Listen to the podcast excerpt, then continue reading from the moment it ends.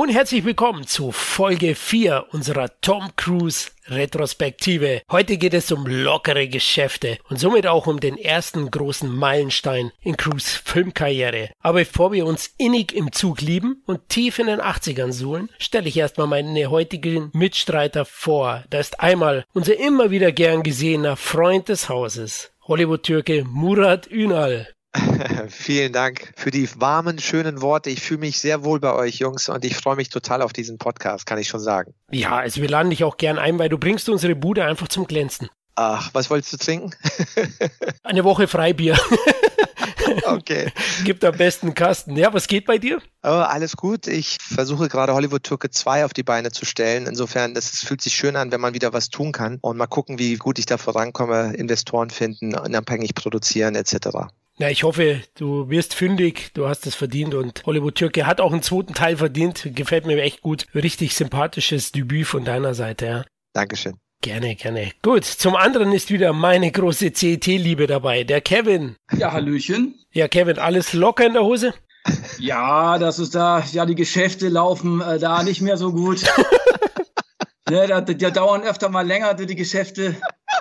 Aber man, da ist man in dem Alter langsam. Das ist einfach so. Ne? Da, da ist die Schwerkraft ist da nicht mehr so. Äh, die muss dann so ein bisschen, weißt du, das ist so, als wenn man auf dem Mond leben würde. Okay, hört sich nicht gut an. Hört sich äh, anscheinend geht's Kevins Nudeln nicht so gut, aber Hauptsache dir, ja, Kevin. Outsiders warst du zuletzt dabei, ne? Wir hatten ja, ja zusammen richtig. mit Kali drüber gesprochen, waren recht angetan und ja, jetzt kommt Tom Cruise eben mit seinem nächsten Film Outsiders. Da hat er weitere Erfahrungen gesammelt und ist zudem ein Teil des legendären Brad Packs geworden. Und jetzt kommt mit Risky Business sicherlich sein wichtigstes Frühwerk, denn mit seinem Auftritt sind die Amerikaner endgültig seinem Charme erlegen, ne? Also den Tom Cruise Charme. Das war schon ein wichtiger Meilenstein, ne, Murat? Absolut. Also das ist der Film, der heute immer noch in der Popkultur immer wieder zitiert wird. Allein diese Szene, wo er da so singt. Und ich muss dir ja sagen, ich gestehen, ich habe ihn ja wirklich jetzt zum ersten Mal gesehen in Vorbereitung auf den Cast und das stand über mein Haupt als großer Tom Cruise-Fan. Aber was soll man noch alles schauen? Man kommt ja gar nicht mehr hinterher. Aber absolut, das ist der Film, der ihn sozusagen seine Breakout-Performance war. Ja, genau. Und wir bekommen gleich dazu, dass es eine Zeit auf der Kippe stand, dass er da überhaupt dabei ist. Also sehr interessante Hintergrundinfos. Gibt es zu lockere Geschäfte, eine tolle Blue Blu-ray mit einiges an Bonusmaterial, wo Cruise selbst dabei ist. Ja, ist heutzutage ja nicht immer so, außer bei Stunts. Ja.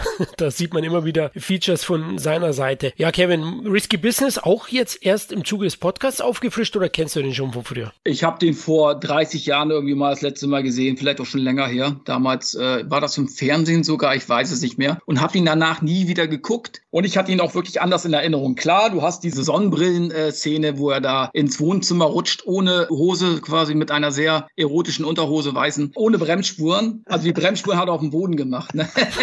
naja, auf jeden Fall. Ich hatte ihn anders in Erinnerung, was aber nicht heißen soll, dass ich ihn jetzt schlechter fand. Im Gegenteil. Da ging es mir tatsächlich ähnlich wie dir. Also ich habe den auch in den 80ern irgendwie auf VHS mal ausgeliehen in der Videothek und der stand bei uns in der Videothek natürlich neben den Eis am Stielfilm und Porkies. und du erwartest ja so ein Werk und das ist auf jeden Fall nicht. Ja. Klar sieht man auch nackte Haut. Es geht um einen jungen Menschen, der ein bisschen unsicher ist, der zum Stich kommen will. Wie sagt man heutzutage politisch korrekt? Der Entjungschuss. Gott. ähm, äh, der, ja, Politisch ja. korrekt sagt man darüber gar nichts mehr.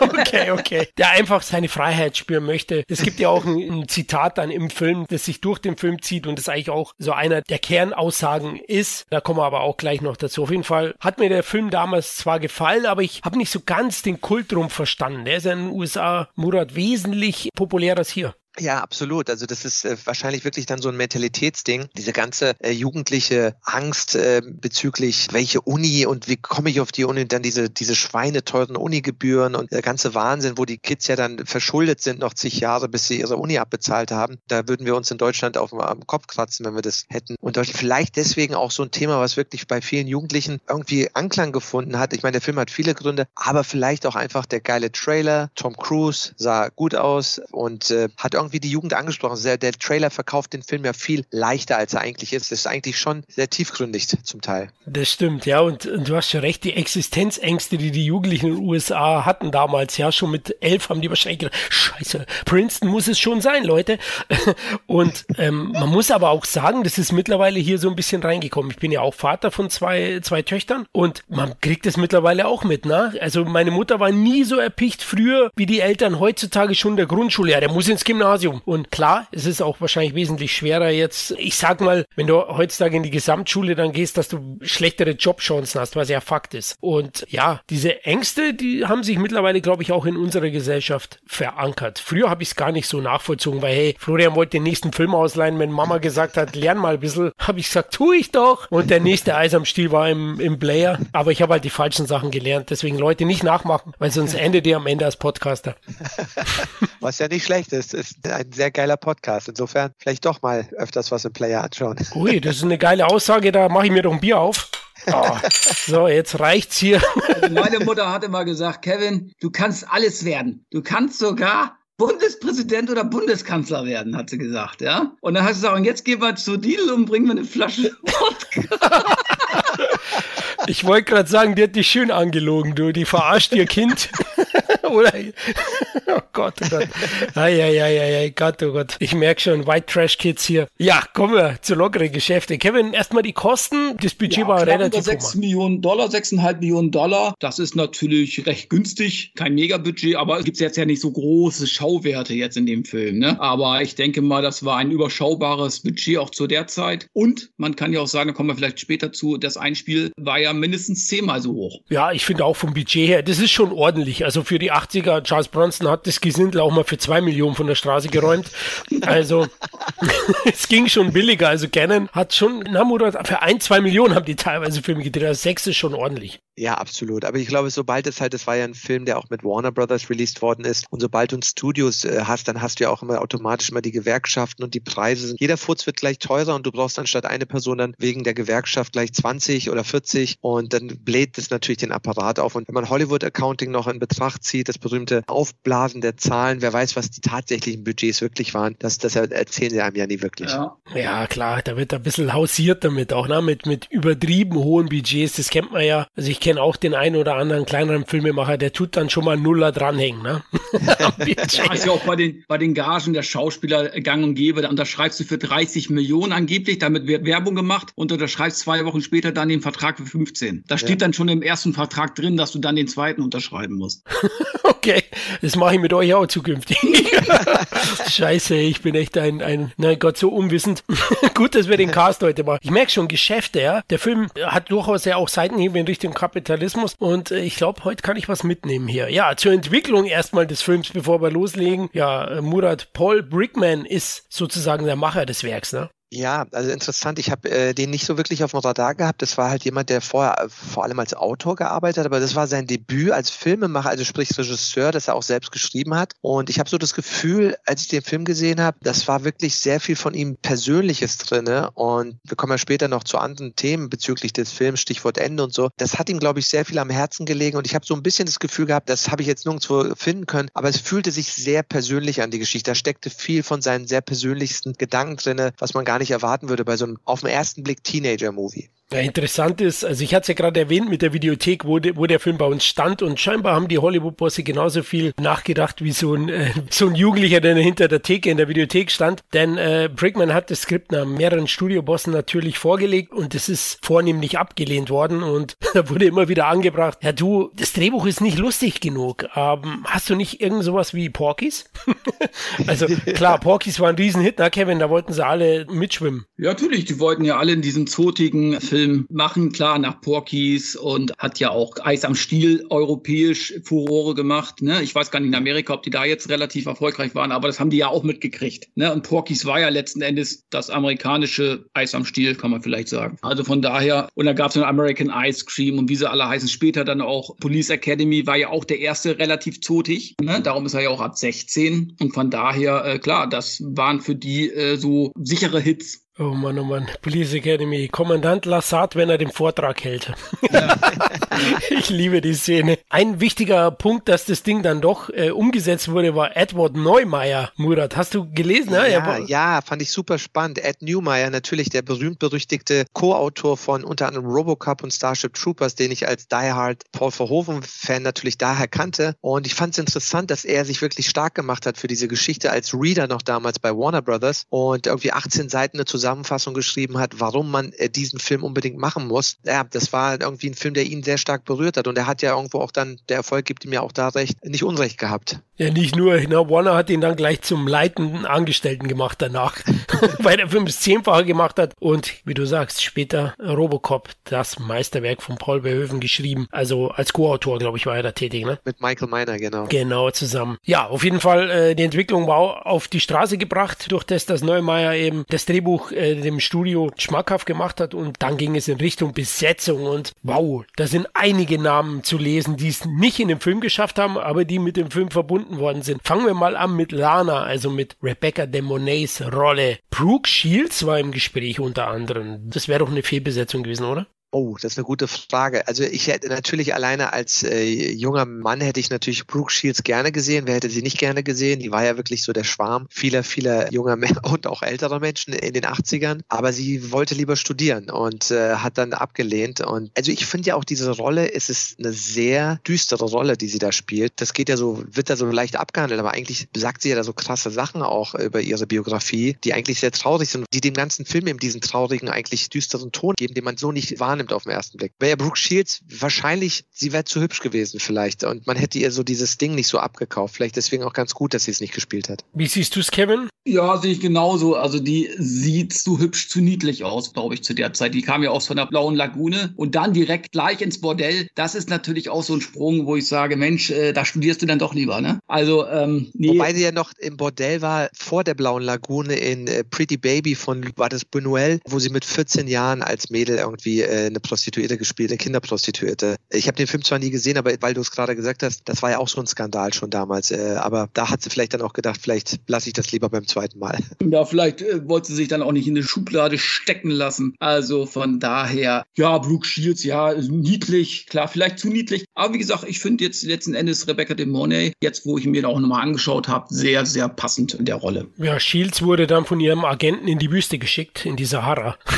hat, hat sie danach gemacht, der ja Mega-Flop war. Ne? Also auch nicht jetzt so ein besonders guter Film, hat schöne Aufnahmen, aber inhaltlich und schauspielertechnisch ist das nichts Sehenswertes. Ja, weitere namhafte Leute waren da im Gespräch. Sharon Stone hat vorgesprochen und Kim Basinger. Die wollten sie sogar haben, aber die hat dann die Rolle abgelehnt, weil das Drehbuch ihr nicht gefallen hat. Ja, zu dem Zeitpunkt ist sie es dann, glaube ich, im selben Jahr mit James Bond auf Schurkenjagd gegangen. Sharon Stone hätte ich, glaube ich, gerne gesehen in der Rolle, weil äh, den Charakter, den sie gespielt hat in Basic Instinct und auch in gewisser Weise in Total Recall, ja, ich glaube, sie wäre die richtige Mischung gewesen aus diesem Verruchten, aber auch einer gewissen Schönheit, aber so, dass man beide, bei Brooke Shields hätte man Probleme gehabt, dieses Düstere zu sehen. Bei Sharon Stone kann ich mir, gerade mit so Filmen wie Basic Instinct, kann man sich das vorstellen, dass sie beide Dinge, äh, Paul Verhoeven hat das so schön über sie gesagt, in einem Moment kann sie dich super charmant anlächeln und im Hintergrund zieht sie schon ihre Waffe und will dich umbringen, so weißt du, wie in Total Recall Scott meinte, das ist Sharon Stone, meinte er in vielen Interviews. Sie ist genau so und deswegen war sie die perfekte Besetzung für Catherine Trammell in, in Basic Instinct. Deswegen im Nachhinein, so wenn man jetzt mal über Casting überlegt, wäre es interessant gewesen, hätte sie die Rolle bekommen. Aber Rebecca hat es trotzdem gut gemacht, fand ich. Absolut, also top. Und Basinger und, und Stone gehen schon in, in die Richtung der Monet, also eher als Shields. Und ähm, deswegen, die hätte ich mir schon beide auch vorstellen können, aber du hast schon recht, Sharon Stone. Im Nachhinein ne, kann man sich schon sie gut vorstellen in der Rolle. Wobei zu dem Zeitpunkt war sie ja mit Quoterman unterwegs, da habe ich sie noch nicht so, so wahrgenommen als düstere, tiefsinnige Figur. ich glaube, die war sogar mit der Police Academy unterwegs im Teil 4 und auch mit Action Jackson auf der Straße. Stimmt. Also sie hat da schon kleinere Rollen aber immer wieder gehabt, aber den Durchbruch, der folgte erst in den 90ern. Also Rebecca de Monet ist am Ende geworden, die übrigens angeblich anfänglich wegen ihrem Geburtsdatum etwas gemogelt hat. Sie hat gesagt, sie wäre 1962 geboren, wie Tom Cruise, aber ist letztlich eben 59er Baujahr. Showbusiness. Forever 29, ja. Genau. ja, sie, sehr habe vielleicht gedacht, da kriegt es eher. Ich, ich weiß nicht, wahrscheinlich wussten die das über den Agenten schon. Eine weitere interessante Figur ist der Kumpel von Joel, den Tom Cruise ja spielt. Bronson Pichot heißt er, glaube ich. Der hat hier sein Filmdebüt gegeben. Ein Comedian, kann man sagen, Murat. Ne? Der, der hat ja auch den Griech erobert, Chicago, glaube ich, gemacht. Genial. Und äh, sein Gesicht ist also unvergessen. Für mich natürlich auch in einer seiner größten Rollen in äh, True Romance, wo er diesen Assistenten spielt von, von dem Typen, der so Joel Silver ja sein soll, ein bisschen in dem Film von Tony Scott. Und da ist er für mich in diesem Film auch verewigt. Und ich werde nie vergessen, wie er da mit der weißen Nase voller Koks äh, von der Polizei gestoppt wird. Aber natürlich der Grieche, ein Grieche erobert Chicago, da hat man ihn auch schon immer gesehen. Aber äh, krasser Cast, ne? Also nicht, nicht nur er, noch, wir kommen ja noch zu den anderen Namen. Wahnsinn, er spielt es super für seinen ersten Film. Finde ich auch, ja. Und, und natürlich Beverly Hills Cop 1 als Serge. Axel, eine Kaffee mit Fitzelchen Zitrone. Also ich liebe ich auch. Ähm, da hat er auch gespielt. In dieser Kunstgalerie hat er einen Auftritt. Wirklich, wie Murat immer sagt, eine ganz kleine Rolle, aber er bleibt total im Gedächtnis. In Erinnerung. Es gibt keine kleinen Rollen, es gibt nur kleine Schauspieler. Sehr gut. er, er, vergisst es nie. Ja, dann gab es noch den Zuhälter Guido, ja, gespielt von Joe Panteliano, bei Goonies zuletzt gespielt oder bei den Bad Boys war er der Boss von Will Smith und Martin Lawrence. Kevin auch ein gut gebuchter Schauspieler, ne? Ja, der ist ja bis heute super gebucht und ich fand ihn auch geil in der Rolle. War ein sympathischer Zuhälter und äh, ich muss sagen, ja, da ist der Film so ein bisschen nicht Fischen und nicht Fleisch, weil einerseits Komödie, Andererseits soll er ja schon ein bisschen, ja, so eine Milieustudio vielleicht sein, so ein bisschen auch tiefer gehen. Aber dafür ist mir der Zuhälter dann auch wieder zu nett. Ein normaler Zuhälter hätte wahrscheinlich äh, die Mädels erstmal verwackelt. Aber richtig, ne? Also äh, der hätte da nicht so cool reagiert. Ich fand es natürlich geil im Film, wie er das macht, dass er die Möbel ausräumt und nachher äh, das Cruise, die sie nachher abkaufen muss. Fand ich gut. Es ist ja auch immer noch ein Film für das jüngere Publikum natürlich. Aber das macht den Film so ein bisschen, naja, er weiß nicht so wirklich, wo er hin will. Also diese ja. Mischung. So ja. manchmal so richtig rund läuft es dann nicht, finde ich. Das ist so der einzige große Kritikpunkt, den ich habe. Ja, das finde ich auch. Ich muss sagen, das sehe ich genauso. Weil typisches Ding bei, bei, bei Debütfilmen, oft, wo man nicht genau weiß, mhm. was will man alles sein, ja. Und, und das sehe ich genauso. Das Witzige, es gibt ein Interview, ich weiß nicht, ob es auf der Blu-ray ist, wo der, der Regisseur der, und der Autor der, der, der Brickman erzählt, äh, dass David Geffen, der den Film ja produziert hat, äh, der berühmte Dreamworks David Geffen und äh, David Geffen Records David Geffen, der wollte, dass der Joey Pants, wie sie ihn ja immer nennen, gefeuert wird. Äh, hast, habt ihr diese Diskussion mitgekriegt, irgendwie auf der Blu-ray oder irgendwie auf dem Zusatzmaterial? Nee, leider nicht. Und da gab es ein Interview, kann man auf YouTube finden. Äh, dafür liebe ich ja YouTube wirklich. Da ist ein Interview eine Stunde zur 30., 35-jährigen Jubiläum von Risky Business, lockere Geschäfte. Und da sagt er eben, David Geffen war super supportive, war der Einzige, der den Film machen wollte. Sonst wollte den eigentlich keiner machen. Und David Geffen kam eines Tages ans Set und meinte zu dem, so ich will euch nicht äh, reinsehen, wie ihr den Film machen müsst, aber Joey Pants muss, muss gefeuert werden. Der meint, äh, Regisseur, nein, Joey Pants bleibt. Nein, ich, guck mal, ich will dir wirklich nicht reinreden, wie der Film gemacht aber Joey Pants muss gefeuert werden.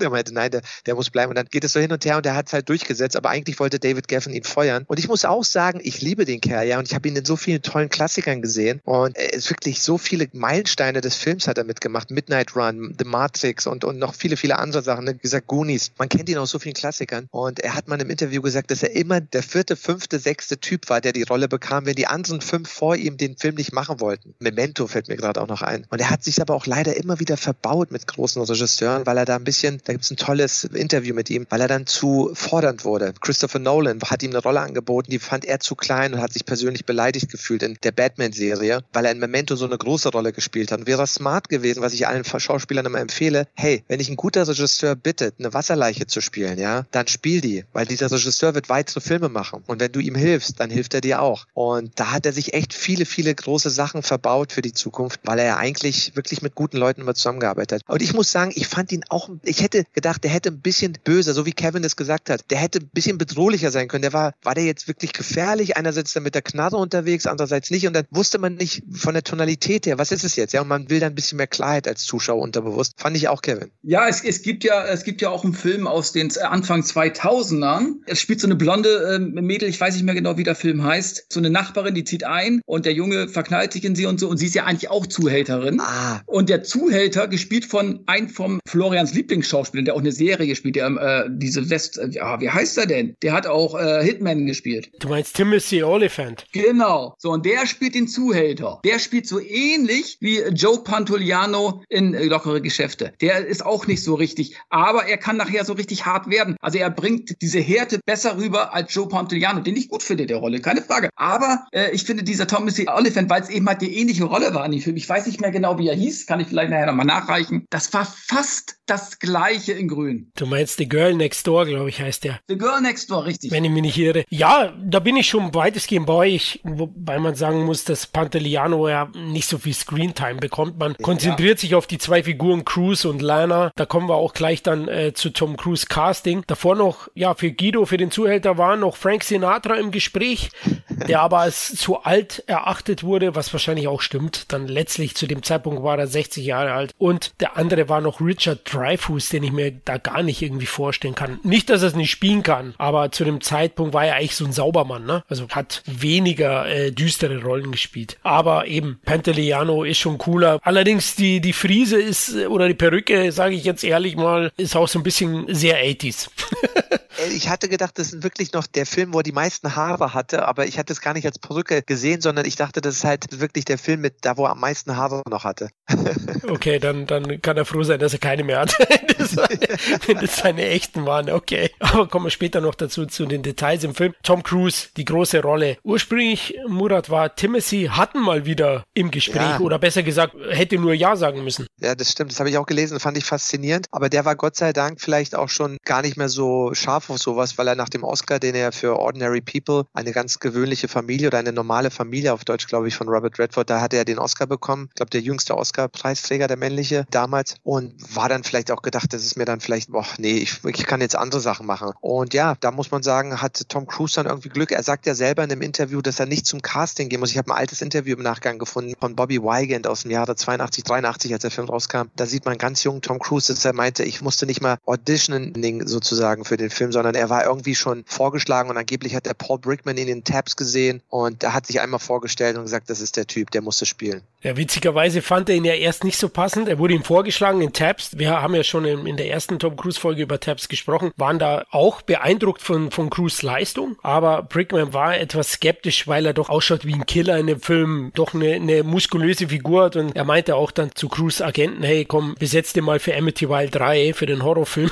aber, aber ich kann den nicht brauchen. Dann hat der Gang gesagt, nein, nein, Tom kommt mal vorbei und wir sprechen. Ja, Tom kam vorbei, war aber während dieser Zeit direkt in den Outsiders Dreharbeiten, ja, und dadurch ist er schnell rübergehüpft mit schwarzem Zahn, Muskelshirt, ja, muskulös aufgebaut und dann meinte eben Brickman auch, ja, das ist aber nicht das, was ich mir vorstelle. Ich stelle mir da so eher so einen verklemmten, reichen kleinen Jungen vor mit ein bisschen Babyspeck und Cruz hat dann eben in den Chemestric oder in den Chemietests mit Rebecca de Monet so überzeugt, dass er es dann doch bekommen hat, 10 Pfund abnehmen musste und dann auch nochmal extrem fettiges Essen nachgeschoben, dass er dann so ein bisschen Babyspeck bekommt. Deswegen, das war auch schon eine körperliche Rolle, was man gar nicht so glaubt, ne? aber in der Rolle, er musste extra abspecken und dann auch nochmal ein bisschen Babyspeck sich anfressen, dass er dann da überzeugend als 20-Jähriger, was er damals war, dann wie so ein Highschool-Schüler aussieht. Er hat die Rolle dem Brian Becker weggenommen übrigens. Brian Becker kennt heute kein Mensch mehr, ne? Nee, aber man muss auch sagen, David Geffen war natürlich auch als einer, der dahinter stand, hinter dem Produzenten, der das eigentlich ermöglicht hat mit seiner Company. Auch ich habe ein Interview mal gesehen, wo sie meinten, da hatten sie genau entweder einen Brian Becker oder irgendjemand anderen und das meinte, besetzt jemand that I would like to fuck, you know? Und äh, dieses Zitat muss man mal suchen, aber ich habe es mal gelesen, also der einfach sexier sein sollte. Und Tom Cruise, ich meine, der ist nicht umsonst, hat die Karriere gemacht, die er gemacht hat. Er ist ja dann der Schwarm der 80er geworden von vielen Frauen. Jungen Mädchen hatten ihn wahrscheinlich alle in ihrem Zimmer hängen. Und insofern, der Erfolg ist, äh, der Rest ist Geschichte, glaube ich. Ja, klar. Also da hast du schon recht. Das ist die absolut richtige Entscheidung gewesen. Brian Becker hatte davor gespielt in Ich glaube, ich stehe im Wald mit John Penn zusammen und war so der neue Hotshot ja, in,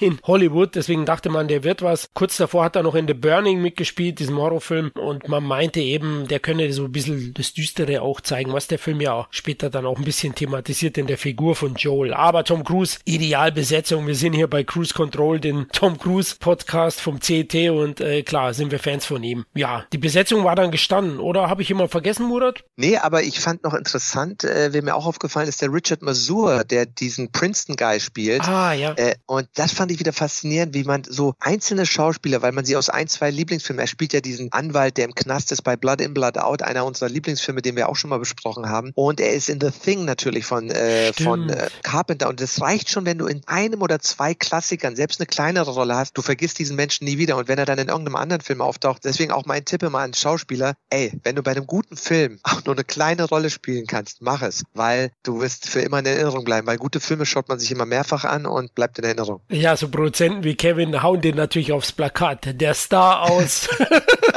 aus Fuck You Goethe 3. aber das ist auch so ein Gesicht, den vergisst man nicht. Man weiß vielleicht nicht mehr, wie er heißt, ja. aber du weißt, den habe ich schon mal gesehen. Sagen wir jetzt mal Mörderischer Vorsprung oder Daddy's Cadillac, ja, zum ja. Beispiel. Das sind auch so Filme. Du weißt, du hast den aus in etlichen 80er Jahren Filmen gesehen und der ist ja heute immer noch gut im Geschäft. Ja, und das zeigt auch sein Können, weil er ist ja nicht die zweite Figur, nicht die dritte Figur, sondern wahrscheinlich die fünfte. In, ja. in das Ding aus einer anderen Welt ist er, glaube ich, der Hundeführer, ne? Der, wo die Hunde hat. Aber du musst nicht immer in Hollywood Hauptrollen spielen. Das reicht auch immer, äh, eine vernünftige Nebenrolle in den Top 15 zu sein. Da kannst du, kannst du auch deine Miete von bezahlen. Du, so oft sogar besser, hm? habe ich mal gehört, ja. weil du ja eigentlich dann bessere Tagesgagen hast, als Leute, die dann immer so pauschale Package-Deals bekommen, weil sie die Hauptrolle spielen. Da gibt es viele gute Stories zu. Bin ich ja. absolut deiner Meinung. Zudem keine Marketing-Tour wahrscheinlich als fünfter Mann. also ja, würde ich sagen, ja. Also die, die Big Stars, die, die müssen ja dann um die Welt reisen, um das Ding gescheit zu promoten. Und wir wissen alle, Tom Cruise, wenn er was macht, dann macht das richtig. Also der versucht überall dabei zu sein. Interessant ist noch, wen er alles ausgestochen hat oder wer sich für die Rolle interessiert hat. Fuck Leute. Jeder, der heiß war zu der Zeit. John Cusack, Nicolas Cage, Michael J. Fox, Tom Hanks, Sean Penn und Rob Lowe haben für diesen Film vorgesprochen, für die Rolle des Joel, für die Hauptrolle. Ja, interessant ist auch noch Curtis Armstrong, haben wir jetzt gar nicht so erwähnt. Der spielt den Freund von Tom Cruise, einen der Freunde, der Tom Cruise auch in einem Dialog mitteilt, Joel, du musst lockerer werden. Du musst auch mal sagen, ihr könnt mich alle mal am Arsch lecken. Ja? Der war zum einen interessant schon 28 zu der Rolle als Highschool-Schüler. Und interessant ist, er sagt, ja, Tom Cruise ist schon eine interessante Figur. Ich kann ihn nicht wirklich einschätzen. Er scheint am Rande einer großen Karriere zu stehen. Aber wenn es darum geht, etwas mit ihm zu unternehmen, privat oder beruflich, ist er nicht sehr zuverlässig. Ne? er kommt immer zu spät und geht sehr lässig mit der Zeit der anderen Leute um. Aber trotz alledem ist es schwierig, ihn nicht zu mögen. Ja? Tom ist, ist nämlich weder arrogant noch egoistisch. Noch nicht. Wir werden sehen.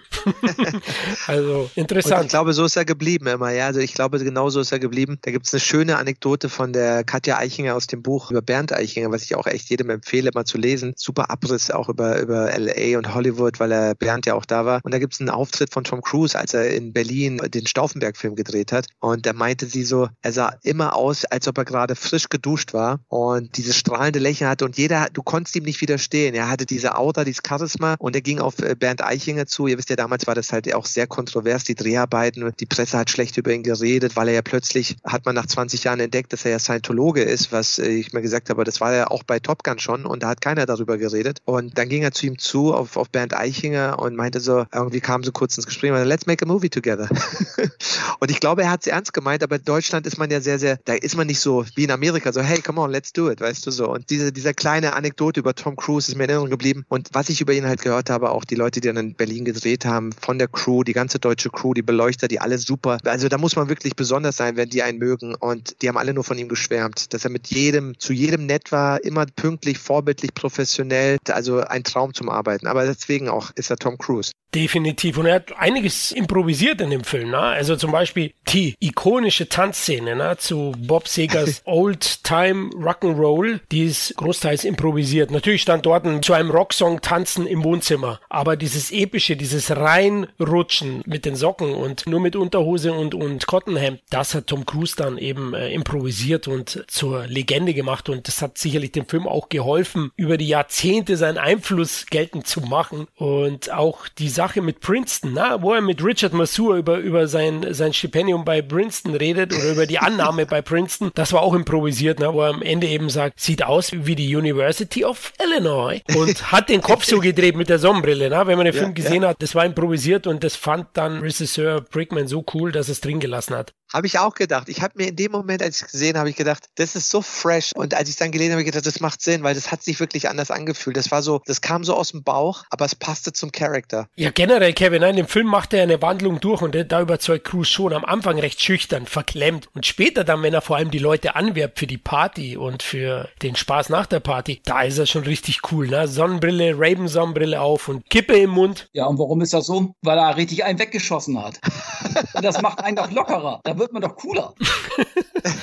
ja, aber die Wandlung ist schon überzeugend. Ne? Also Cruz spielt da wirklich gut. Ich muss sagen, also ich mag ihn ja eh, er kann ja fast gar nichts falsch machen. Ich muss sagen, ich fand, ich habe für einen Moment wirklich gedacht, wow, der ist jetzt aber schnell zum mega coolen ja. Pimp geworden. Und ich fand es sogar ein bisschen zu schnell. Für mich, ich meine, er spielt es cool und es ist witzig, aber für einen Moment habe ich gefragt, Moment mal, Junge, jetzt, also du, du handelst es hier ja gerade so cool, als ob du das schon jahrelang machst. Und irgendwie kann das ja wegen dieser kurzen Zeit, wir reden wir hier über ein, zwei Tage maximal, wo er sich zum Profi-Pimp sozusagen gemausert hat. Ja, und, und selbst die Szenen sind ja nicht viele. Also nee. äh, die, die machen es ja nachher so, dass sie irgendwie das Geld nachher einnehmen und da irgendwie ein, zwei Tage poppen. Aber in einer Nacht, jetzt sagt ja, er ja. In einer hm? Nacht ist das alles. Ja, in also einer Nacht, genau, in einer Nacht. Ne, da verdienen die da, weiß ich was, ein paar tausend Dollar. Er äh, verdient 8000 Dollar, weil er kriegt ja immer 50 genau, Dollar. Genau, immer die Hälfte. Immer ja. die Hälfte. Nee, das ist ja sogar mehr, weil sie verlangt ja 300 von ihm und er würde 50 Dollar kriegen. Also kannst du sagen, sogar die Mädels haben noch viel mehr gemacht. Genau, aber dann lässt er sozusagen seine Freunde, also er hat sich ja ein bisschen verliebt in sie. Ne, ja, ja. Aber er lässt sie dann auch äh, ja, arbeiten. Aber sie arbeitet nicht dafür, sondern sie bringt nur Drinks und die anderen Mädels arbeiten. Sie ist ja nur verantwortlich sozusagen, also wie seine Assistentin quasi. Hausdame, ja, genau, Housekeeping sozusagen. Aber ja, Leute, das ist ein 95-Minuten-Streif aus den 80ern. Also wie lange habt ihr die Wandlung erwartet?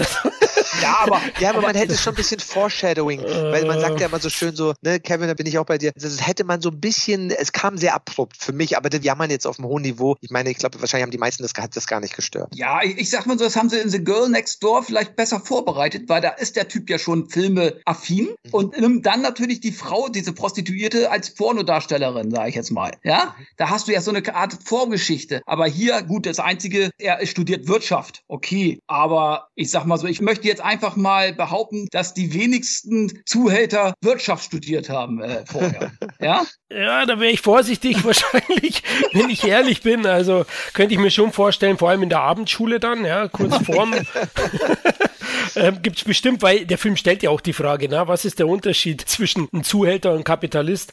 Das ist ja bewusst einer der, der Aussagen, die er trifft. Deswegen, ja, finde ich diese soziologischen Ansätze schon ganz cool. Klar, die gehen jetzt nicht so tief, aber ich finde, es, das reicht schon aus. Ja. Der braucht seine coolen Momente auch. Natürlich, hat richtig viele coole Momente, aber ich bin ja einer, der gerne 90-Minuten-Filme sieht. Aber hier hätten vielleicht sogar ein paar Minuten mehr gut getan, weil du siehst ja auch, die verbringen die erste Nacht, die Tür geht auf, der Wind weht, sie ne, macht die Beinchen hoch und schon. Also ganz ehrlich, jemand, der das erste Mal poppt, macht das nicht so. nee, ja? das wollte ich genau das gleiche, habe ich auch gedacht, Kevin. Ja. Ich habe gedacht, das war so professionell und so viele Positionen. Ich habe mir gedacht, eigentlich ist doch der Klassiker, du bist sehr schnell fertig ja. und weißt auch überhaupt nicht, wie du dich zu bewegen hast vor lauter Vorfreude. Und er tut es dann, also das wirkte auch nicht stimmig. Da habe ich, gebe ich dir recht, Kevin. Ich meine, das sah cool aus und alles geil. Und, aber es eigentlich dramaturgisch habe ich mir gedacht, Momentchen mal, es ist jetzt schon dein erstes Mal und du bist hier wie so ein Profi-Hengst.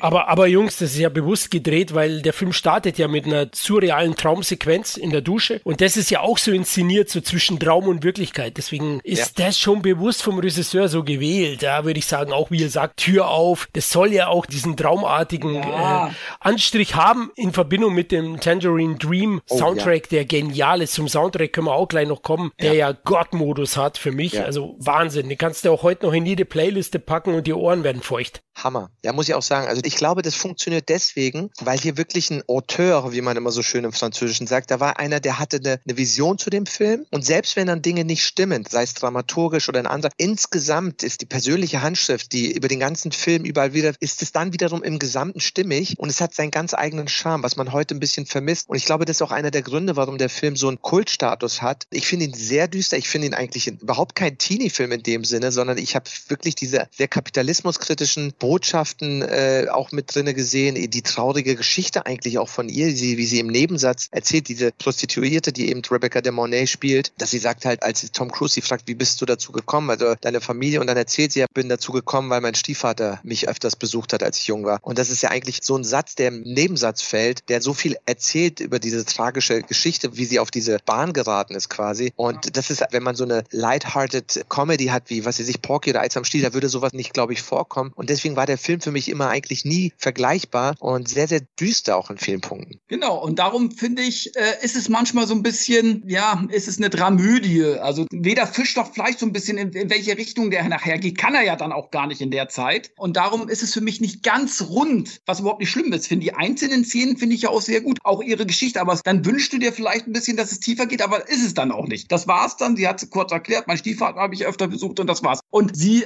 steht dann morgens auf, streichelt ihn dann noch so übers Haar und hat ihn noch Frühstück gemacht. Welche Prostituierte tut das? Also sie hat sich ja dann scheinbar auch irgendwie in ihm verguckt, was auch immer. Auch das ging mir so ein bisschen zu schnell, muss ich ehrlich sagen. Das ist bei Pretty Woman dann doch noch ein bisschen anders, ja? Ja, schon, aber das hat sicherlich auch mit dem Studio zu tun und den Kämpfen, die der Macher äh, mit dem Studio hatte. Denn das finale Ende sollte ja den Kreis schließen zwischen den beiden. Sie tauschen ja etwas die Rollen. Der Character Arc von den beiden ist ja, dass dann Tom Cruise eben dieser starke Charakter wird, dieser kühle und sie dieser verletzliche. Ja? Also vor allem im Finale in Namurat sollte man das dann am Ende sehen. Ja, absolut. Ich muss sagen, auch ich glaube, vielleicht ein Teil der Gründe, warum dieser Film seinen eigenen Charme hat. Er ist wie so ein Vorläufer von einem John Hughes-Film. Der Film hat mhm. sehr, mich sehr oft an John Hughes erinnert. Das Setting, diese jugendlichen Leute. Wir hatten kurz mal darüber gesprochen gehabt. Ferris Bueller schwingt in einer gewissen Version, ja. in der Vorversion in diesem Film mit. Und obwohl John Hughes immer, der auch tiefe Töne hat, ist er trotzdem auch irgendwo leicht. Aber da waren schon Parallelen und vielleicht war das so eine Art Vorläufer dieser Film, der dann diesen Erfolg, den John Hughes später mit seinen Filmen hatte. Weil Ferris ist auf jeden Fall viel leicht. Aber auch da, da gibt es auch so Anklänge von Abgründen, ne, diese Teenage-Angst, dieses typische Thema eben, äh, was John Hughes äh, hatte. Richtig, genau. Und, und auch Setting. Ne? Beide Filme sind in Illinois gedreht worden. Und äh, das Weitere ist, ein schnelles Gefährt spielt eine große Rolle in beiden Filmen.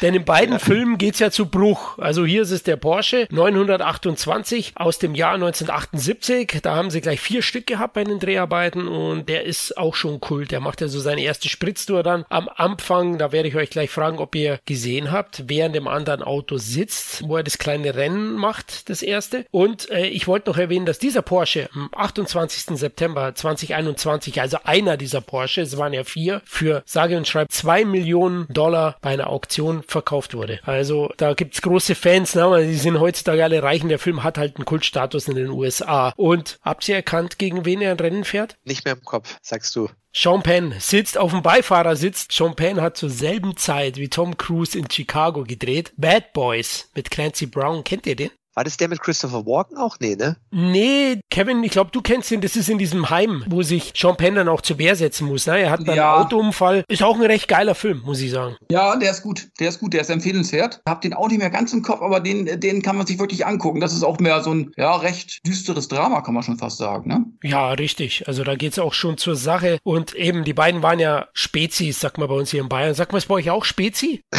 Oder trinkt ihr das nur? ja, also Spezi ist mittlerweile von Bayern rübergeschwappt, glaube ich. Mittlerweile kennt man das deutschlandweit. Okay, gut.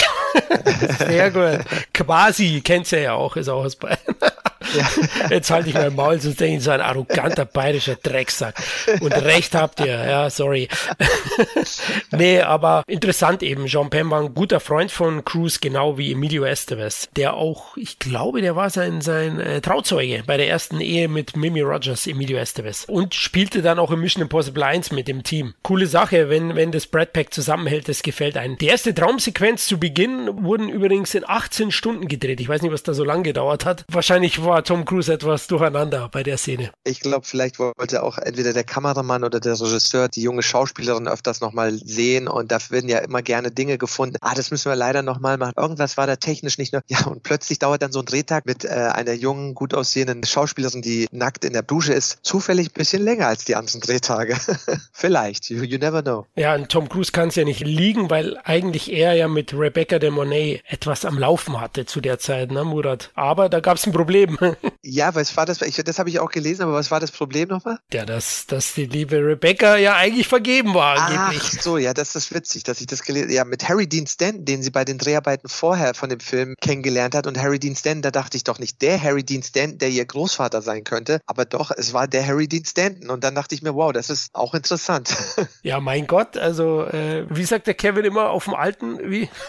ja, auf dem alten Pferd lernt sich gut reiten, ne? Aber das war dann wohl dann auch der Sugar Daddy, sage ich jetzt oh Gott, aber Dean Stanton war so reich war der auch nicht. Hat er so wie bei Alien verdient und Klapperschlange wahrscheinlich. Ist ein geiler Schauspieler, ich mag ihn ja, aber ich war auch ein bisschen perplex. Ich dachte, äh, das muss doch ein anderer sein, aber nee, das war so sehr gut vernetzt ist. Der Harry Dean Stanton ist immer wieder gefallen, weil äh, immer wenn du dir so Dokus anschaust, der war in dieser Hollywood-Community sehr verankert. Vielleicht weil er auch schon älter war und schon länger dabei war. Und wenn du dann gerade eine junge Schauspielerin bist vielleicht, ja, und du suchst Anschluss und wirst dann eingeführt, ja, warum nicht dann, sag ich mal, wenn man sich da irgendwie angezogen fühlt auch, ne, dann ist es so und dann ist es ein sehr guter Door-Opener, weil man dann mit sehr vielen Leuten, die wichtig sind und äh, du weißt ja mal, was ich sage, Show-Business, it's a people's business, über die richtigen Leute kommst du an die richtigen Sachen ran who knows? Ich will dir nichts Falsches unterstellen, aber es war auf jeden Fall für mich auch erstmal, wo ich gedacht habe, interessant.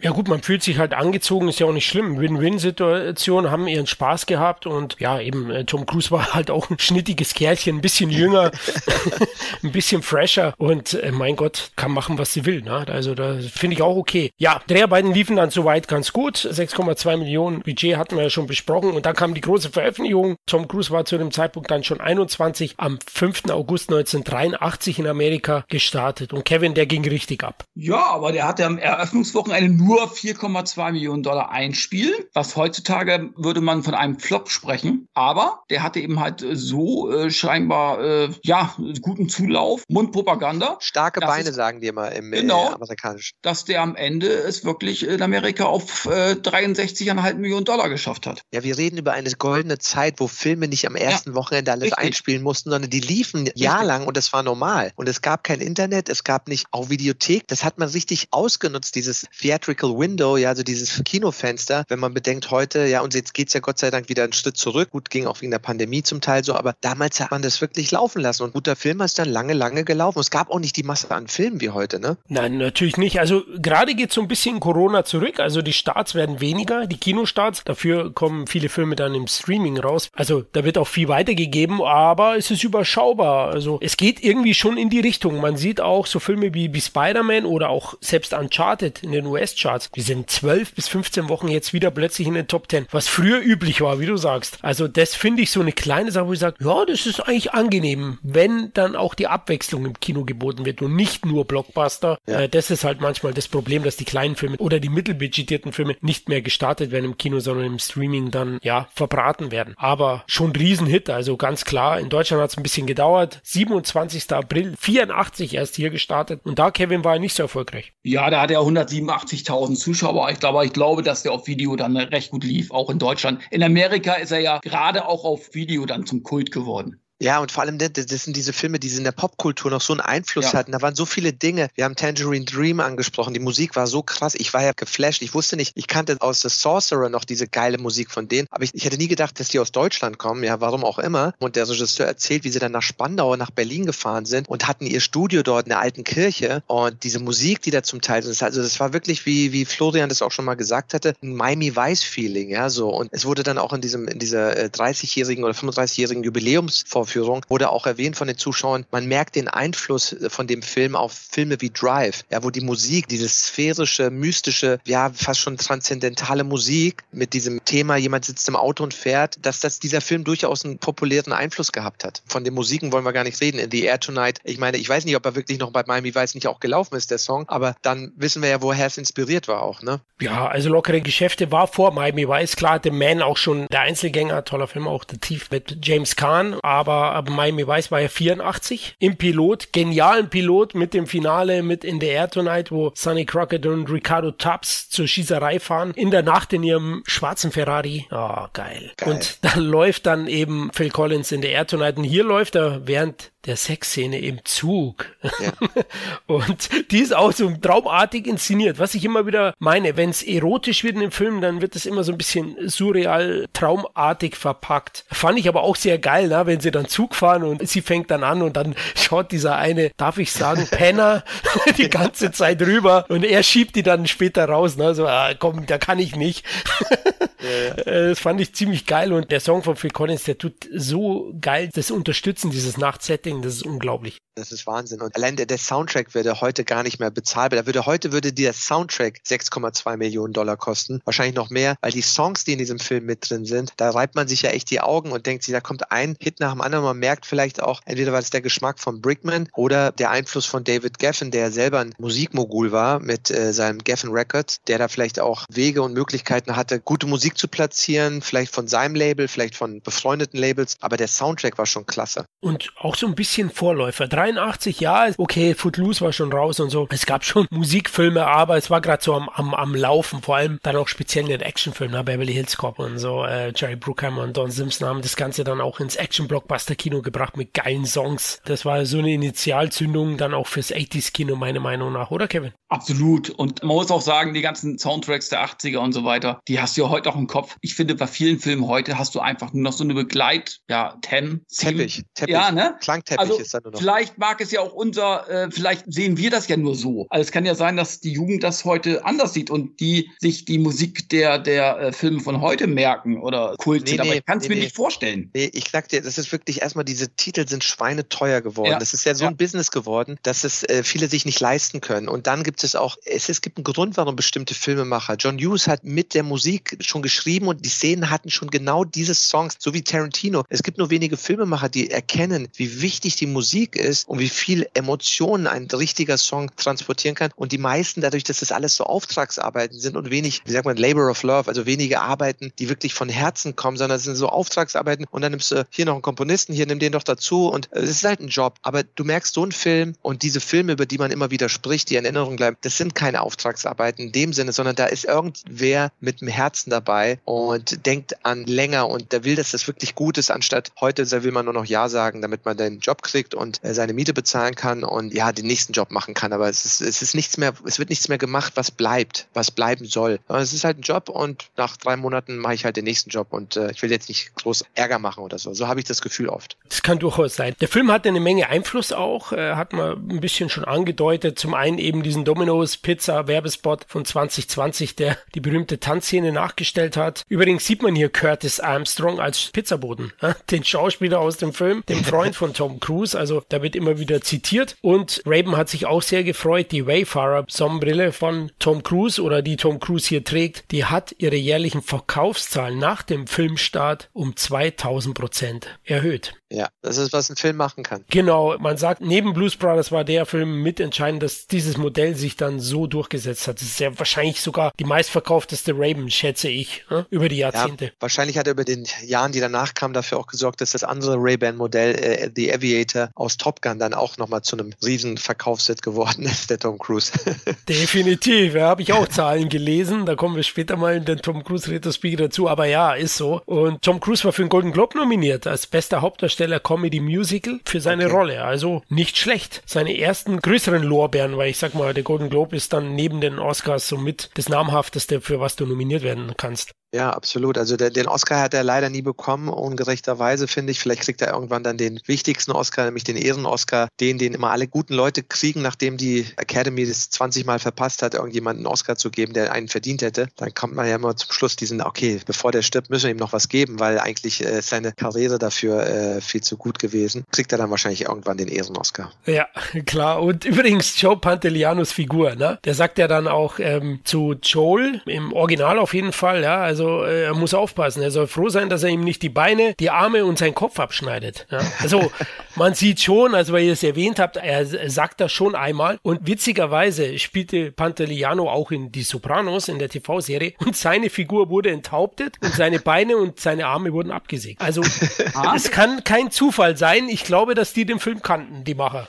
ja, definitiv. Ich glaube, das war so ein kleiner Inside-Joke. Der Film hat einen unglaublichen Einfluss gehabt. Also gerade wenn man ihn nicht gesehen hat und jetzt nochmal sieht, so wie ich. Und dann hört man die Musiken und hört diese verschiedenen krassen Songs. Den Soundtrack übrigens, ich erinnere mich noch, allein dieses Oldtime Rock'n'Roll, diese Sequenz, wo so tanzt, der wurde ja bei so einem Xbox-Werbespot mit Claudia, äh, nicht Claudia Schiffer, sondern wie hieß die andere, Heidi Klum, wurde das ja auch genauso nachgemacht und damit direkt die Referenz auf Risky Business sozusagen gemacht. Also der Film wird schon sehr oft zitiert und wenn ein Film oft zitiert wird, dann weiß man, der hatte einen Einfluss auf viele Leute. Ja, klar. Und ein paar Leuten, denen ich den Film empfohlen habe und die den dann angeschaut haben, gesagt, ach, aus dem Film ist diese Szene. Ach, aus dem Film. Also man merkt schon, die Leute kennen diese eine Szene, aber den Film weitestgehend nicht dazu, weil klar, er läuft jetzt auch nicht x-fach im Fernsehen. Ne? Police Academy lief letztens wieder. Will ich auch nicht missen, wenn äh, Sweet Chuck und wie heißt der, wie heißt der Punker? Ich weiß nicht. Set.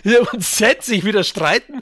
Keine Frage, aber Tom Cruise, äh, lockere Geschäfte, liebe äh, Senderchefs, muss öfters laufen. Ja, das finde ich eh stört mich immer. Man sieht ja immer die gleichen Filme, wenn man die Streamer anschaltet und man sieht solche Perlen, ja, viel zu wenig. Und ich finde auch, die reden ja immer so schön von, oh, wir sind Algorithmus gesteuert und unsere künstliche Intelligenz weiß genau, was du willst. Erstens mal ist es vollkommener Bullshit, ja, weil ich, warum kriege ich dann immer diese Filme vorgeschlagen, die ich mir nie anschaue? Und warum seid ihr nicht mal so kreativ? Ihr wisst ja, was ich eingeschaltet habe, dass ihr mir mal was anderes in die Vitrine legt, als immer das gleiche Startbild, wo ich mir sage, ihr habt doch diesen Backkatalog, ja, das ist nun mal so nebenbei, wo ich mir denke, da könnte man doch viel mehr von diesen Perlen zeigen. Das stimmt, aber der Algorithmus arbeitet so plump wie damals der Einräumer in der Pornovideothek. Ja.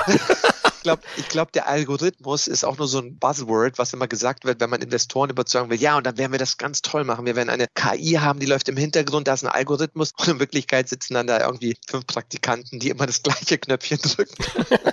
Sogar so habe ich das Gefühl manchmal. Das kann natürlich sein, ja. Interessant auch noch zum Film wegen Einfluss das Drake Hotel, das der Tom Cruise dann da verlässt. Da spürt er ja die Rebecca de Monet auf, weil sie ist ja auch ein zwielichtiger Charakter. Die bestiehlt ihn ja erstmal, ne? Das Ei von, das Ei ja. von seiner Mutter, wollte ich schon sein Ei, nein, das Ei von seiner Mutter klaut er ja da. Und dieses Hotel, das wird erwähnt von John Voight in Mission Impossible 1, das Drake Hotel. Das ist auch ein kleiner Insider. Vielleicht. Insider, ja, ja, hundertprozentig. Also man sieht dann auch, es gibt natürlich die großen zitierten Szenen, aber es gibt auch Kleinigkeiten, die den Film dann anscheinend ikonisch macht, vor allem in den Staaten. Also ich muss sagen, äh, weil du es auch erwähnt hast, ich muss wirklich sagen, ich hatte das Gefühl, der Film war sehr kalt. Ja, man kennt diese klassischen Szenen und da sind auch witzige und schöne Szenen, aber der war sehr kühl und wenn man dann später hört, wie der Brickman erzählt, dass es eine krasse Kapitalismuskritik war, weil sie reden ja alle nur über Geld und es geht nur ums Geld und dann ist da ein Mädel, was von ihrem Stiefvater missbraucht worden ist und er lässt sich dann überreden, einfach mal kurz ein Pimp zu werden und da hat dann diese 10, 15 Mädels da in seinem Haus und das ist so komplett ohne, also ich glaube, so einen Film würde man heute gar nicht mehr machen können, der würde wahrscheinlich gar nicht mehr gegreenlightet werden, weil ja auch was mit den Frauen da gemacht wird und diese werden dafür ausgenutzt und äh, die im Film sind sie alle happy. Das ist so beiläufig. Ich habe mir schon öfters am Kopf gekratzt und gedacht, das ist eigentlich ein krasser Film dafür, dass er so light in der Popkultur in Erinnerung ist, gerade für Leute, die ihn nicht gesehen haben und dann immer diese Songs und diese Ausschnitte und alles ist so wie der Trailer. Es ist sehr, sehr leicht, aber eigentlich ist er sehr, für mich war das schon sehr viel Düsteres dabei und sehr kühl. Ja, auch die Liebe zwischen Rebecca de Monet und es ist sehr kühl, ja. Ich habe so ein bisschen diese Romance, die Blicke, diese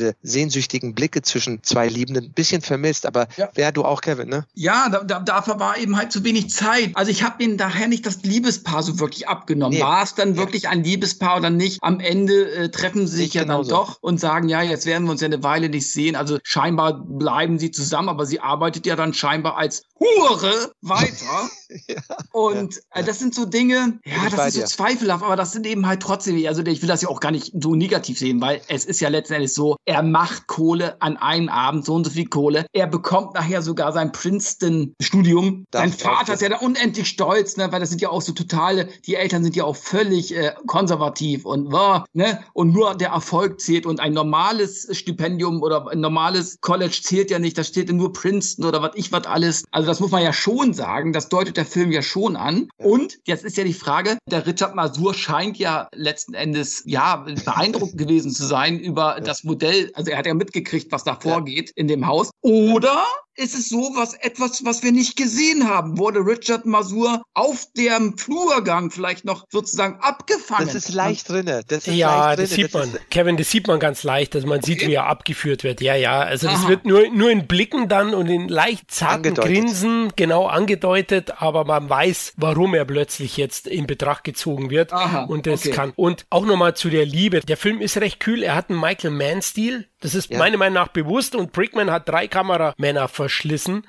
ja. bis er diesen Look bekommen hat, eben diese surrealen Träume, nicht nur das, haben. Nicht nur das, wenn ich da einhake, weil es bestätigt wieder meine Erfahrung im Film und die, die viele Filmemacher oft erleben. Es ist sehr schwer, ein gutes Kamera-Regiegespann zu finden, wo man denselben Film machen möchte. Den ersten haben sie gefeuert, das hat er in einem Interview gesagt, weil der partout nicht das machen wollte, was sie ihm gesagt haben. Und der zweite konnte dann nicht so lange, zumindest sagt man es, wer weiß, ob der vielleicht, und dann diese drei Kameramänner verschlissen haben, das sagt sehr viel aus. Es ist so schwer, die richtigen Kollaborateure zu finden, die den gleichen Film machen wollen. Und ich war so erfrischend zu hören, dass das schon immer so gewesen ist. Und das ist der Grund, warum es auch immer noch so ist. Und warum auch ein James Cameron den äh, Caleb de Chanel nach zwei Wochen Titanic schon wieder feuern musste, obwohl das auch ein äh, Oscar-nominierter Kameramann war, weil es echt schwer ist, da die richtigen Leute zu finden. Das fand ich auch interessant. Ja, wusste ich jetzt auch nicht. Aber ich will noch mal ganz kurz auf den Inhalt eingehen, weil wir jetzt mitten im ja. Film drin sind. Wir haben es gar nicht gesagt. Also Tom Cruise spielt Joel, ein Highschool-Schüler, der ja recht unsicher ist und auf der Suche ist nach seinem ersten Mal. Und als er dann sturmfrei hat, verwandelt er sein Elternhaus in einen lukrativen Edelpuff. Warum? Ja, weil letztlich er Daddys Porsche zu Bruch fährt, na, oder er fällt in den See rein und er braucht 8000 Dollar für die Reparatur. Das ist so der Inhalt. Deswegen kommt es auch zu diesen ganzen Verbindungen. Sehr lustig auch die erste Szene, wo sein Kumpel, gespielt von Curtis Armstrong, anruft in Inserate. Ich habe mich da wieder erinnert gefühlt, ich bin ja schon alt. Da gab es noch Inserate in der ja. Zeitung. und das fand ich witzig, ja. Und er ruft dann die eine an und ja, da stand dort, mein Daddy ist weg und ich brauche jetzt einen anderen, irgendwie sowas, Inserat. Und das war ja dann ein afroamerikanisches, ja, sehr männliches Mädchen. Ja, okay. Ich habe es mal wieder probiert. Erfolglos.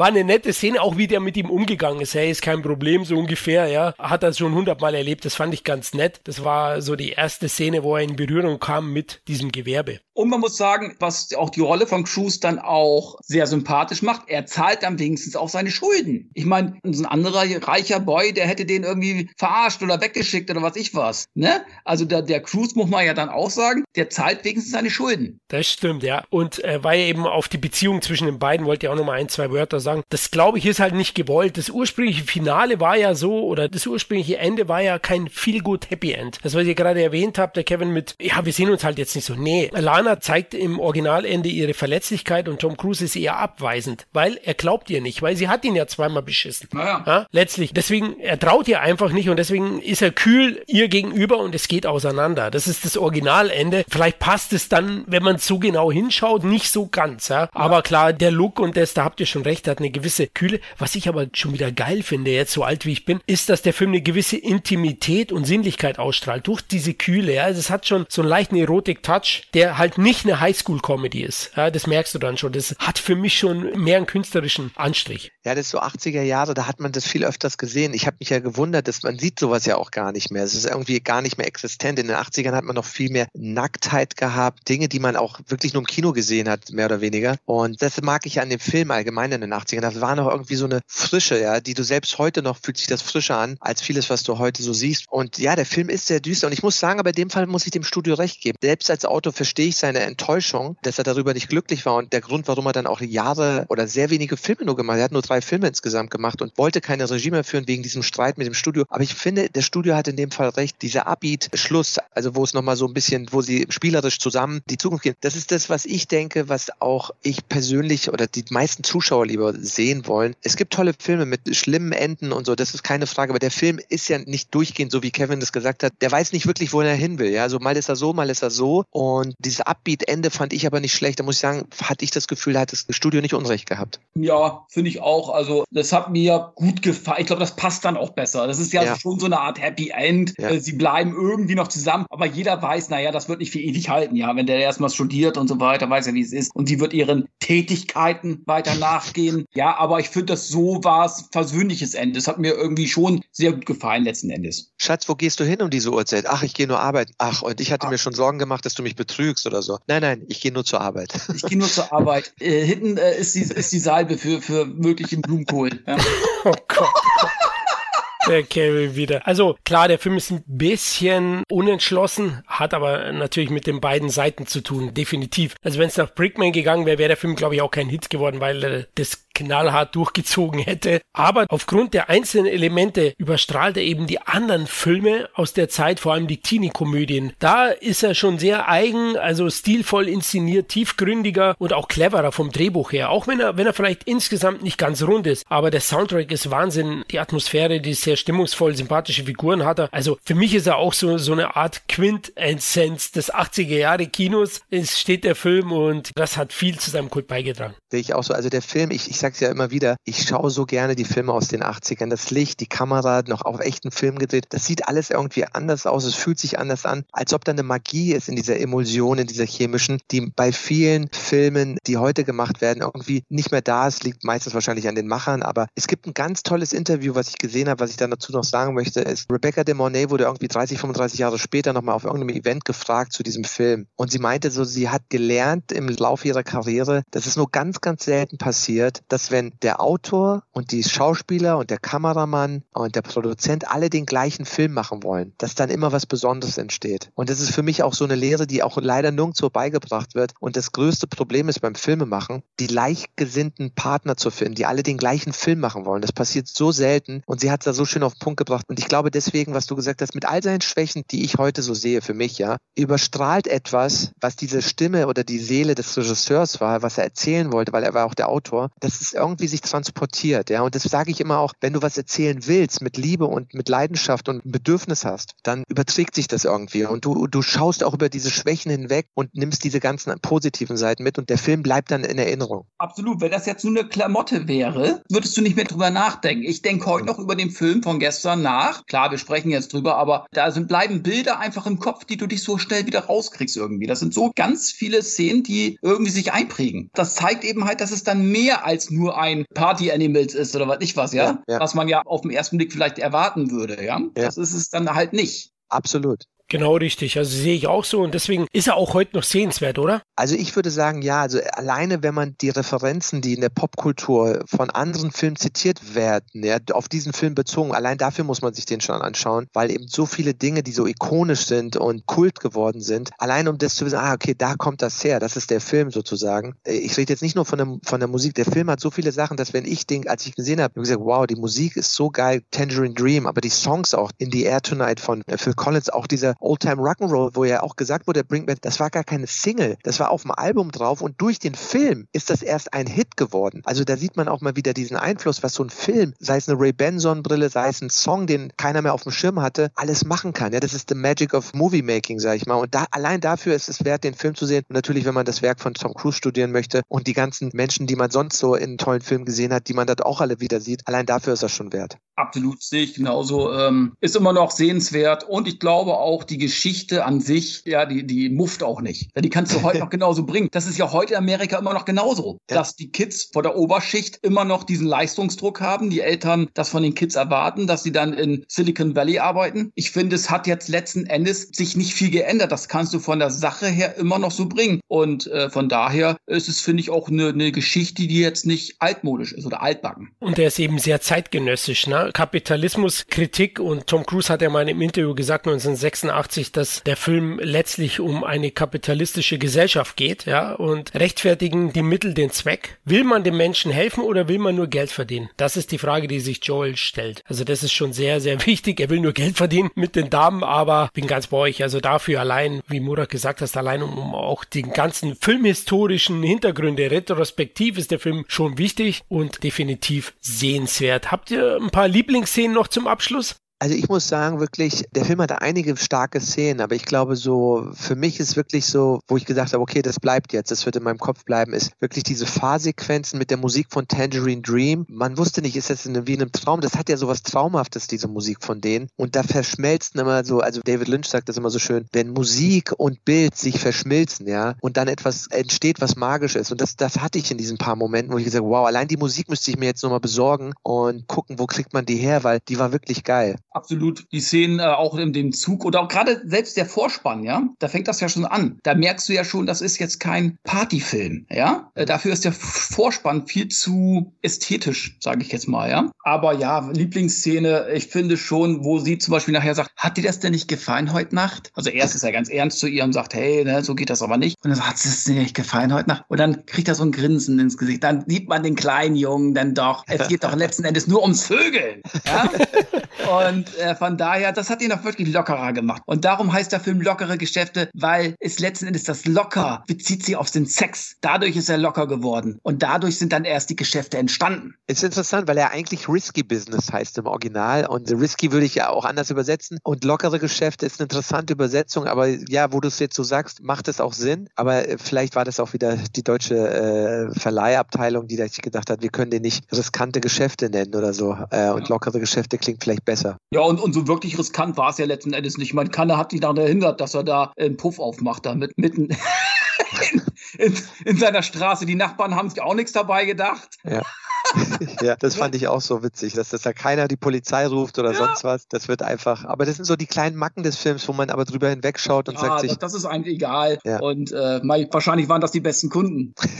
ja, witzigerweise wurde der Film auch vermarktet als Joels Träume, auch mal in Deutschland. Also man hat da ein bisschen gespielt mit dem, mit dem Titel, weil man nicht so richtig wusste anscheinend, wie man den vermarkten soll. Vielleicht macht man sich in Europa auch nochmal mehr Gedanken, das weiß ich nicht. Cruise war hier auch keine große Nummer. Also Tabs war ja hier ja, fast ein Flop, hat keine 50.000 Zuschauer gehabt. In Amerika schon knapp 40 Millionen Dollar eingespielt. Da war Cruise schon ein bisschen größer. Aber ja, also meine Lieblingsszene, klar, die Tanzsequenz, wenn er erst an dem Tiefkühlfisch lutscht. Weil er taut's ja nicht auf, ne? Er legt es, das ist so ein Fertiggericht und er tut's, tut's halt äh, gefroren auf den Teller legen. Ja, warum? Ja, weil es nicht weißt du. Ich hätte auch schon mal einen Kuchen backen sollen, ja? Also früher, oh Gott, jetzt, jetzt blamier ich mich. Ihr kennt so Fertigbackmischungen. Es gibt einmal die Glasur und einmal das Mehl. Ich habe leider die Glasur gebacken. Aber Vorteil, seitdem musste ich nie wieder an den Ofen ran. ich habe es wieder geschafft. Also ich kann es nachvollziehen. Das kann passieren, Kevin, dass man dann da gefroren dran lutscht, weil man ja so verhätschelt ist da. Ja, aber die haben ja nur Mikrowellenessen gegessen. Wenn du das mal beobachtet hast, jedes Mal, wenn die was gegessen hast, auch als die Rebecca Demoni nachher da war, ja, die haben immer das eingepackte Essen da gehabt. Da hat er schon gelernt. Das war ja, war, war ja wesentlich später. aber witzig ist auch, na, das kennt man auch, wenn jemand von den Freunden sturmfrei hat. Ja. Dann laden sich alle selbst ein. Das war ja bei ihm auch so, wo der eine Kumpel da mit dem Mädel hoch ist. Das fand ich auch eine gute Szene, wo er sagt, er muss noch mal raus, sperrt dir dann ab. Und die hörst du nur stöhnen. Und er so, ja, wenn ihr mich verstanden habt, stöhnt zweimal. Und dann, ein, oh.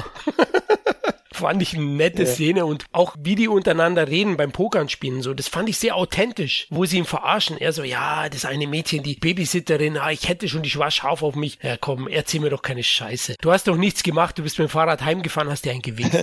ich, ich, ich, muss auch sagen, so, also das ist auch so ein Ding, wenn wir nochmal über so kleine Schwächen reden, dass eigentlich Tom Cruise wirklich nichts reingepasst hat in die Gruppe seiner Freunde. Ja, die waren alle so ein Typ und heute würde wahrscheinlich wirklich Brian Becker im Nachgang besser passen, weil er da eher wie die diese Typen waren und Tom Cruise ist so ein bisschen rausgestochen, weil der wirkte anders. Ja, aber wie gesagt, das sind so Kleinigkeiten, die nicht wirklich stören, aber mir so aufgefallen sind auch. Das stimmt. Die, die anderen, die Jungs waren ein bisschen versauter. Er war schon sehr, sehr schüchtern. Das ist dann schon was anderes als hier mit, na, wie heißt den, den ehemalig Dicken? Mit äh, Emma Stone. Nee, Achso, nee, der Superbad, Superbad. Superbad, ja? ja? Da war das schon ein bisschen anders. Die waren alle schon ziemlich gleich gepolt. Da hattest du zwar auch einen, der so ein bisschen formeller war, aber nachher äh, auch notgeil war. Also von daher, ja. ja. Aber wie gesagt, das, das spricht letzten Endes ja auch für Tom Cruise. Das war ja schon ein relativ gut erzogener Typ, der, wie gesagt, seine Rechnung bezahlt hat und so weiter und auch nicht respektlos gegenüber der Hure Hure war, muss ja. man ja auch sagen. Das würde man ja heute zeigen in den äh, heutigen Jugendfilmen irgendwie in amerikanischen, dass die anderen Leuten gegenüber respektlos sind. Wenn die ja. zum Beispiel da am, am Tisch sitzen und sprechen nur über Kohle. Ja, ich will nur Geld verdienen. Ja, ich will auch nur Geld verdienen. Und da hinten ist einer, der hinten im Lokal da seine Burger brät. Ja, in, im heutigen Film würden sie da hingucken und lachen.